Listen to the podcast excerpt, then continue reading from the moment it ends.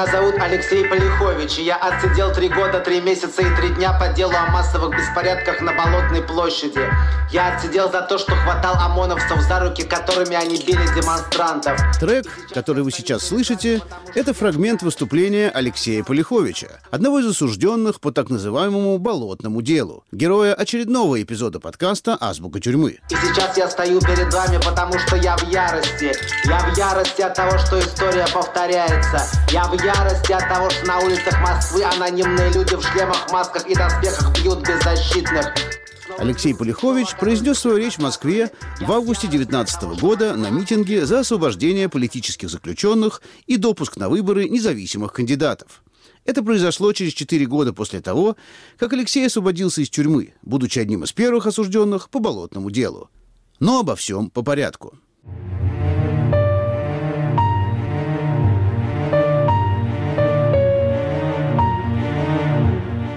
Меня зовут Виктор Кульганик, я автор и продюсер подкаста «Азбука тюрьмы». Этот подкаст – сайт-проект одноименного документального сериала, который вышел летом 2021 года на канале «Настоящее время». Герои фильма и подкаста – люди, у которых за плечами есть опыт пребывания в тюрьмах и колониях. Их рассказы, их впечатления, их переживания стали основой нашего проекта – для начала несколько слов от режиссера сериала «Азбука тюрьмы» Андрея Сильвестрова о том, как происходила работа над фильмом. Одно интервью длилось э, порядка двух часов. Каждый раз это э, все люди разные, все очень разные опыты. А люди, которые ну, оказались там более-менее случайно, а они, как правило, достаточно объективно говорят о своих трудностях и о том, насколько это было тяжело, и насколько они там в какой-то момент оказывались слабыми. И такое тоже бывает. В этом смысле, ну, как бы каждому человеку мы, мы искали какой-то ключ, как Э, брать это интервью. В какой-то момент, вы знаете, была такая идея отказаться от э, нашей азбуки, потому что надо сказать, что мы в процессе монтажа, который очень долго длился, мы как бы прошли через несколько стадий. Вот сначала была азбука, Потом мы решили, что мы а, нет, эта азбука не работает, надо более журналистски работать. Давайте мы будем тематически выделять а, серии и вот как-то больше рассказывать про тему. По, например, вот посвящать серию, а как там вот, что такое а, любовь и секс на зоне или что такое, а, какие бывают зоны, там красные, черные и так далее. То есть как бы больше объяснять нашему зрителю, как все устроено. Но от этого пути мы отказались, потому что все-таки, еще раз хочу повторить, что для нас было важно создать ну, некое такое не совсем журналистское полотно, а скорее такое, ну, как бы дать э, срез человеческих, э, человеческих портретов и человеческих опытов. Герой этого эпизода подкаста «Азбука тюрьмы» – гражданский активист Алексей Полихович. 6 мая 2012 года в Москве он участвовал в марше против инаугурации Владимира Путина. Журналисты, заходят отсюда! Мешаем работу ОМОНов! Отходим, отходим! И мешаем работу ОМОНу! Журналисты, мешаем работу ОМОНу! Этот марш, а точнее его разгон, был отмечен беспрецедентными по своей жестокости стычками между протестующими и полицейскими – в результате столкновений пострадали и те, и другие. Я видел их. Я видел человека в шлеме, остервенело бьющего, лежащего и кричащего парня дубинкой. Я видел стаи таких людей в шлемах, набрасывающихся на мир настоящих людей. Всего в тот день было задержано около 400 протестующих. Против 34 были возбуждены уголовные дела. Среди них и герой этого эпизода подкаста «Азбука тюрьмы» Алексей Полихович.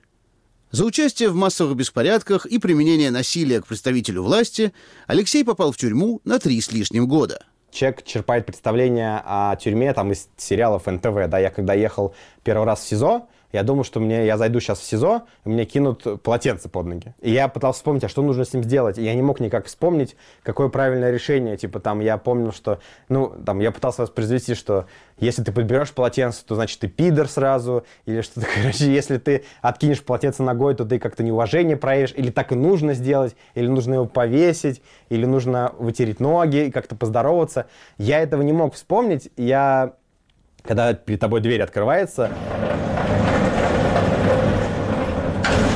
это громыхает там, сначала решетку, он эту цепочку ограничивающую снимает, ну, цепочку, которая не позволяет на, на распашку открыть дверь. Это для того, чтобы, ну, понятно, чтобы одному человеку было сложно выйти из камер, чтобы вся ватага не выбежалась, и она решит сбежать. Открывается дверь, я эти, эти фотографии из 90-х, да, там, когда там такие веревки между этими лианы такие висят, и люди, там, 100 человек такие голых друг на друге сидят и пьют что-то и смотрят такие на гоблинов похоже на не в обиду этим людям, но это реально как-то похоже на какое-то капище гоблинов. Чего столбом стал? Язык у тебя есть? Чего вылупился? Поздороваться не хочешь?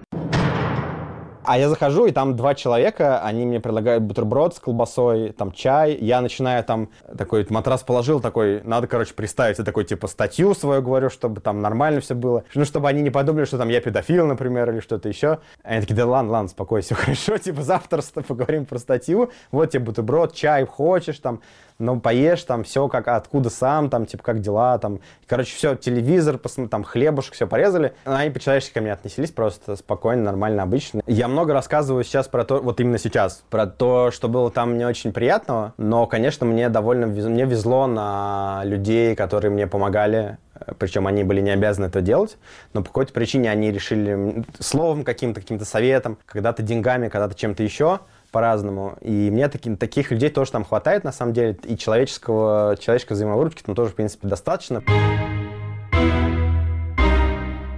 Современный российский художник Петр Павленский известен своими акциями, во время которых он отрезал себе мочку уха, прибивал свою мошонку гвоздем брусчатки Красной площади и поджигал входную дверь здания ФСБ в Москве. В своих многочисленных интервью Петр Павленский говорил, что весь тюремный мир на самом деле строится на большом благородстве, тепле и взаимной поддержке. Герой подкаста «Азбука тюрьмы» Алексей Полихович не согласен с этим тезисом Павленского и вступает с ним в заочную дискуссию. Это как у Павленского совершенно ебатизм какой-то про то, что там братство и коммунизм, но Павленский не доехал до зоны. Вот единственная проблема с этой концепцией, что в зоне все наоборот совершенно. Вот плавают акулы и жрут друг друга, а в СИЗО ты сидишь в камере, и ты фактически просто не встречаешь. А в зоне там просто каждый второй, особенно если ты москвич, он, ну хорошо, каждый третий, скажем, он ищет, что можно с тебя поиметь, да. Я играл э, один или два раза в покер и проигрался, и я только сейчас понял, что по большому счету я выступил в роли дойной коровы я разговаривал с человеком, и он меня звал поиграть с понтом, что мы сейчас придем и всех обыграем, но я сейчас понимаю, что, скорее всего, просто нужно было человека с кэшем, да, э, кто придет и с кого можно будет этот кэш собрать. Не то, чтобы я много проиграл, ну, 8 тысяч рублей, да, я проиграл. А эти 8 тысяч рублей можно было потратить на что-то еще. Спустя несколько лет я стал интересно по-другому смотреть на многие вещи, на, на какие-то вещи. Это как у Шаламова фраер, да, стрелянный фраер. Я могу, сказать, что я стрелянный фраер, да, что я теперь понимаю, как это работает. И это, и человек э, втирается в доверие, а нужно ему только исключительно, что как бы бабки, да, вот и все. Мне хорошо, мне повезло, что я как бы у меня просто не так много, поэтому я и, и, и не намного встревал, но по доброте какой-то, ну, кто-то скажет, что я добрый, кто-то скажет, что я лох, да, в этом, в этом моменте был как раз. Я сейчас переосмыслил отношение свое к этому, конечно, Стал, конечно, в этом отношении злее. Не знаю, хорошо это или плохо, но это так, как есть. Это подкаст «Азбука тюрьмы». Оставайтесь с нами. В заключении Алексей Полихович читал много книг. Среди них были труды американского анархиста и философа Питера Гилдерлоуса. Выйдя на свободу, Полихович даже написал предисловие книги Гилдерлоуса «Тюрьма». Вот что пишет левый активист из США об исправительных учреждениях. Тюрьмы являются жестокими, старомодными бюрократическими аппаратами, не обеспечивающими общественную безопасность. В них невозможно никого реабилитировать. Благоприятные условия для жестокости создают еще больше таких заведений.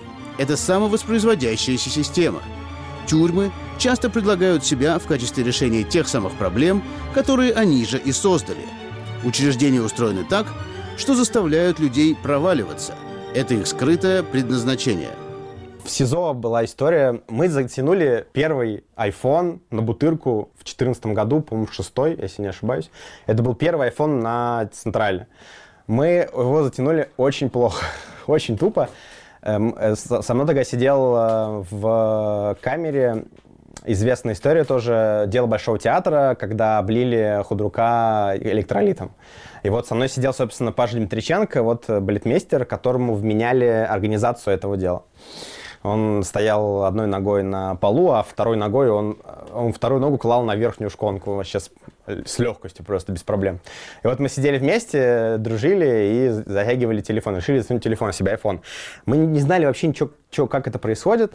А, и поэтому, а как нужно? Нужно, короче, мы ничего не знаем, у нас нет никаких знакомых, все такое. И мы такие, давай писать, мы сидели в маленькой хате, мы давай писать на общий корпус, ну, с помощью дороги, да? Ну, дорога это, короче, веревки, которые связывают э, камеры, такая почта. Твоя камера связана с другой камерой, другая камера связана с третьей камерой, третья камера с четвертой. И мы написали блатным на общую хату, типа, хотим телефон. И, за, короче, заказали через них телефон. И ждали этот телефон, заплатили, соответственно, ты платишь 20 тысяч э, за сам, э, за ноги. Ноги — это процесс проноса телефона, да, ты платишь человека, который пере, проносит его. Сколько там iPhone стоил, я не, не помню тогда уже, 30-40 тысяч, не помню. А, ну, большая сумма, на самом деле, конечно. Ну, в, в Бутырке, в, Зо, в, в Москве очень перегреты цены, конечно, с телефонами, потому что в Рязани ноги стоят там 3000 рублей, а в Москве 20. И вот мы ждем этот телефон. Параллельно развивается другая ситуация. У нас, короче, был шмон, вчера был шмон, а сегодня нам пишет смотрящий за корпусом. У нас есть телефон, который нужно спрятать. У вас был сегодня шмон, вчера шмон, ну, обыск, поэтому к вам сегодня-завтра не придут, давайте мы вам пришлем телефон, вы его спрячете на несколько дней, а потом мы вас его заберем. У вас не будет сейчас обыска, потому что у вас уже был. Мы такие сначала не очень хотели, как бы там, и пытались типа объяснить, что мы не хотим брать на себя ответственность. Мы договорились на то, что мы без, ну, без ответственности берем, что мы берем телефон, но если он отлетит, то мы за него отвечаем.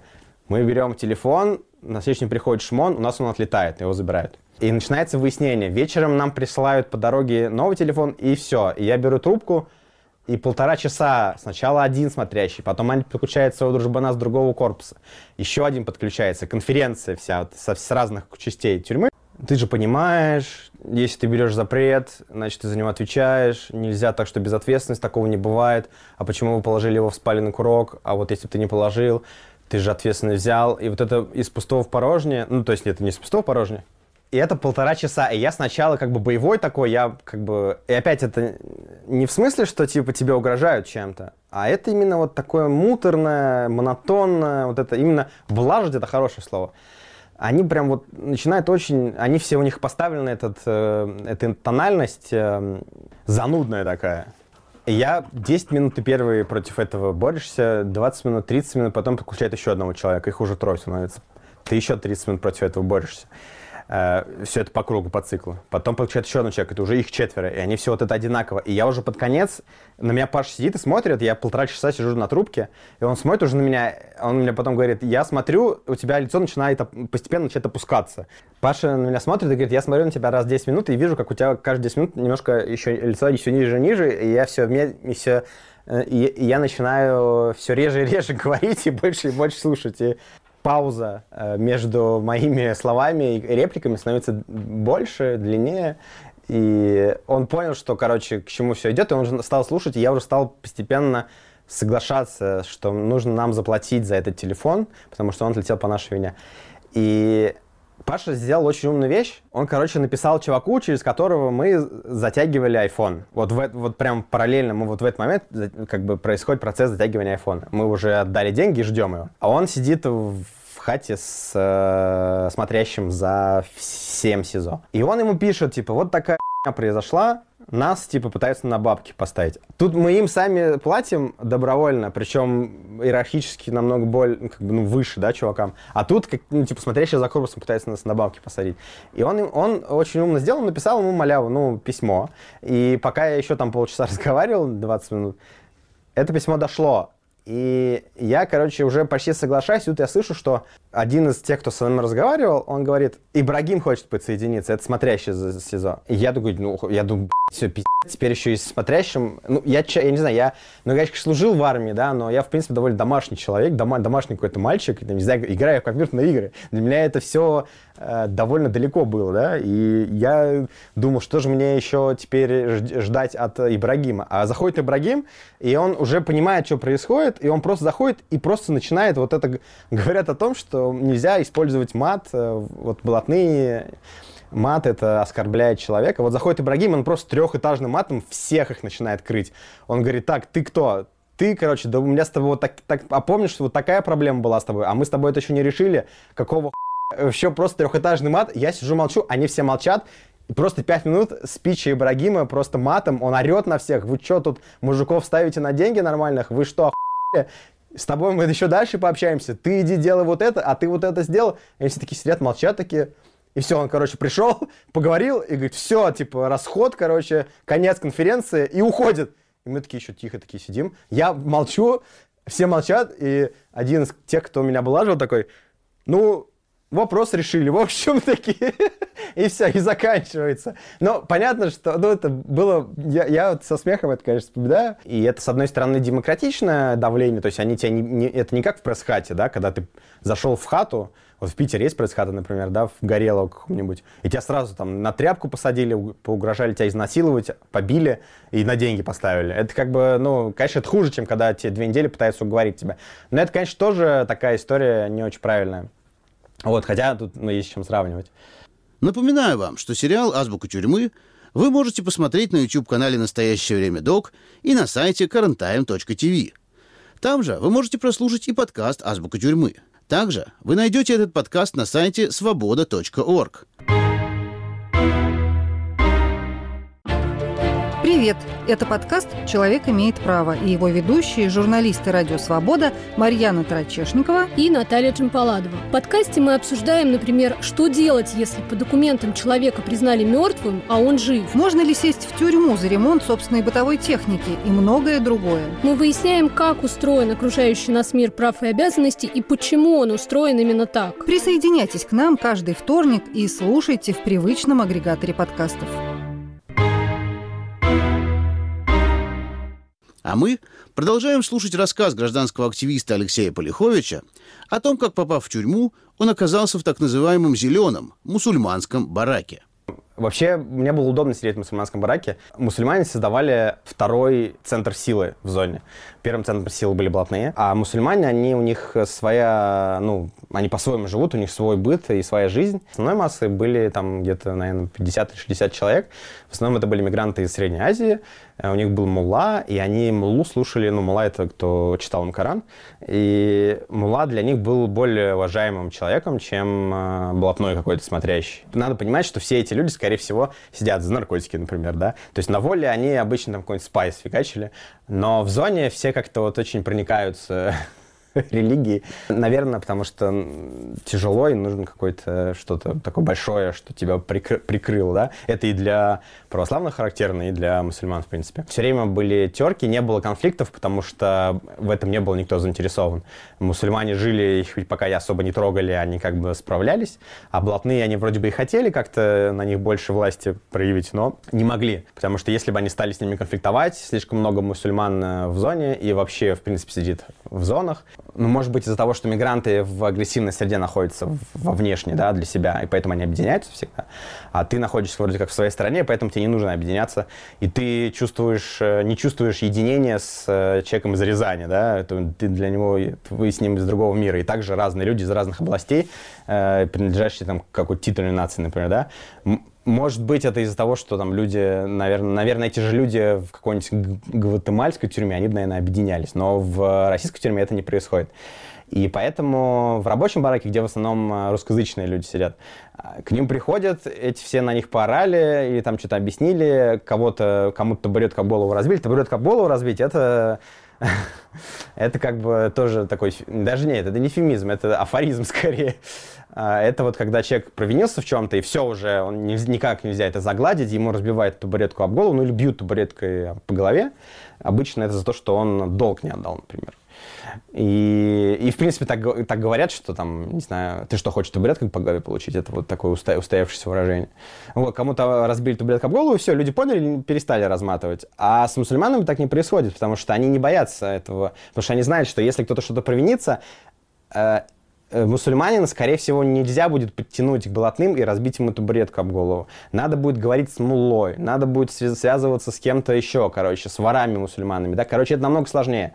Три человека или четыре человека блатных в зоне, которые есть, они физически с этим не справятся, с этим наплывом, и это будет как бы война просто. И даже мне рассказывали про конфликты, которые были раньше, про то, что приходили блатные какие-то, там какой-то мигрант что-то сделал, ну, какой-то проступок совершил, и они пришли за это качать, качели это, то есть э, спорить и в разговоре выяснять правду, и, и выяснять, кто прав, а кто, а кто виноват, кто не прав, и с кого получить можно деньги. Это основная, основная задача для качель, конечно.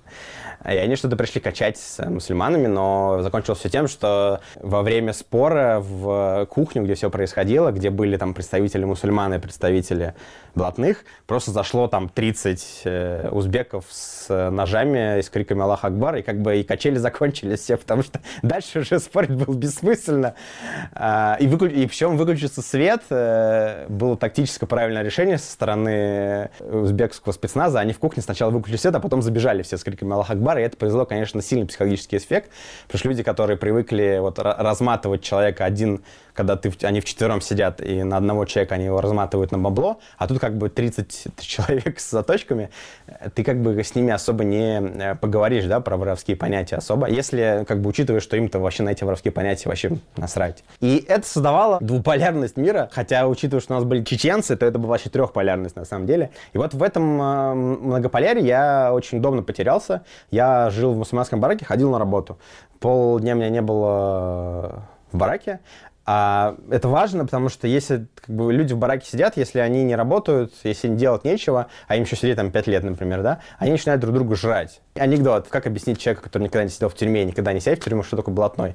Попадают трое на необитаемый остров с аборигенами каннибалами. Ну, француз, немец и русский. Приходят к ним аборигены говорят, все, мы вас будем есть, но есть вас обычно скучно, поэтому мы с вами будем играть в игру. Загадывайте нам слово. Если мы не отгадываем, то мы вас отпускаем. А если мы отгадываем, то мы вас съедаем. Француз такой думает, думает, думает. Зажигалка. Аборигены отошли, возвращаются. Ну, зажигалка — это такой резервуар с газом, чтобы поджигать сигареты там или что-то еще. Короче, отгадали, сажали француза. Немец думал, думал, думал. Автомобиль. А аборигены отходят. Возвращается. Автомобиль — это средство передвижения на четырех колесах, работает на двигателе внутреннего сгорания. Ну, короче, отгадали, сажали немцы русского теперь настал черед, он думал, думал, думал, думал, думал, думал. Блатные аборигены отошли такие, шукаются, шукаются, не, не, не могут отгадать. Короче, возвращается к русскому, говорят, слушай, что это за слово такое, что же оно означает? Дает им плод, фрукты, он садится, отплывает, а они такие, ну что там, кто такие блатные? И он им кричит, блатные это такие же, как и вы, собрались в кружочек, пошукались и нет человека. Когда Алексей Полихович вышел на свободу, он стал сотрудничать с правозащитным проектом ОВД-Инфо и с театром «Док». В этом театре Алексей принял участие в спектакле «Пытки». Постановка эта основана на свидетельствах заключенных, которые подвергались пыткам, а также на письмах их родственников. Если бы я могла, я была бы рядом с тобой и прошла через все это. Но я знаю, что как минимум ты против, а как максимум это невозможно. Я сделаю все от меня зависящее, чтобы помочь тебе. А ты только не переживай за меня. Поверь, я справлюсь. Я тебе верю, как и вся твоя семья и твои друзья. Все очень переживают за тебя и понимают, что происходит. Для нас это очевидно. Первый месяц я пыталась понять, за что можно так обращаться с человеком, но позже перестала искать смысла. Получается, тебя закрывают в камеру, и как бы внешний мир, он вообще перестает существовать. Потому что из этой решетки, ну вот я видел из этой, из одной хаты в Медведково, где я сидел, там э, это была решетка не на свободу, а на внутренние какие-то территории тюрьмы. Я помню, был такой момент, когда, ну, вот, там, не знаю, две недели, три недели я просидел, при этом это было лето, было довольно жарко, и в целом как-то было довольно грустно, потому что я начинал понимать, что это все долго будет, что... а и при этом только началось, э, и ты еще ни, ни, ни к чему не привык, все довольно страшно, все довольно, ну, пугает и как-то нервирует. Э, и пошел дождь.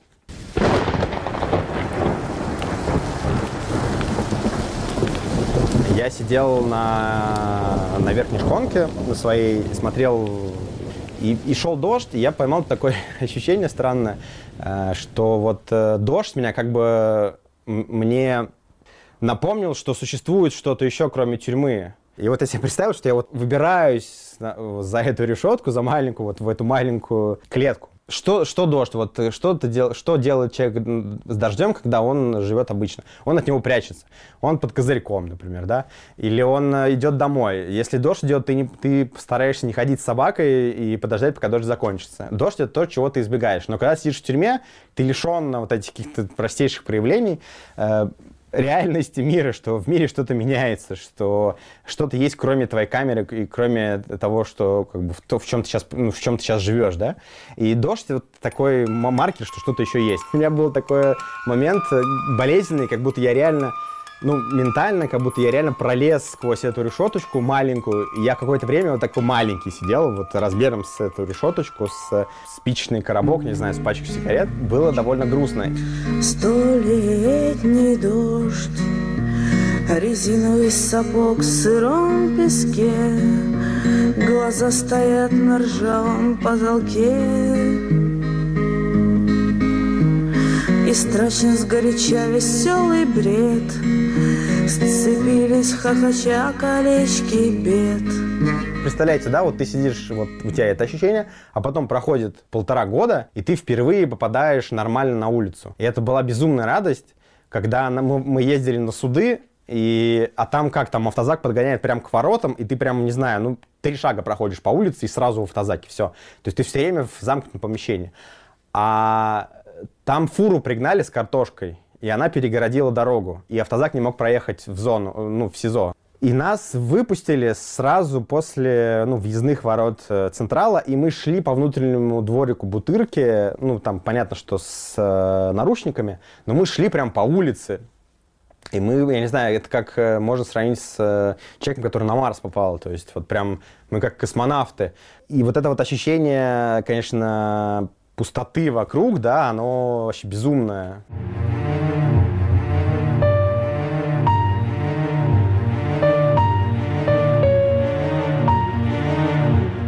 С вами был Виктор Кульганик и подкаст «Азбука тюрьмы». Сайт-проект одноименного документального сериала, который вышел летом 2021 года на канале «Настоящее время».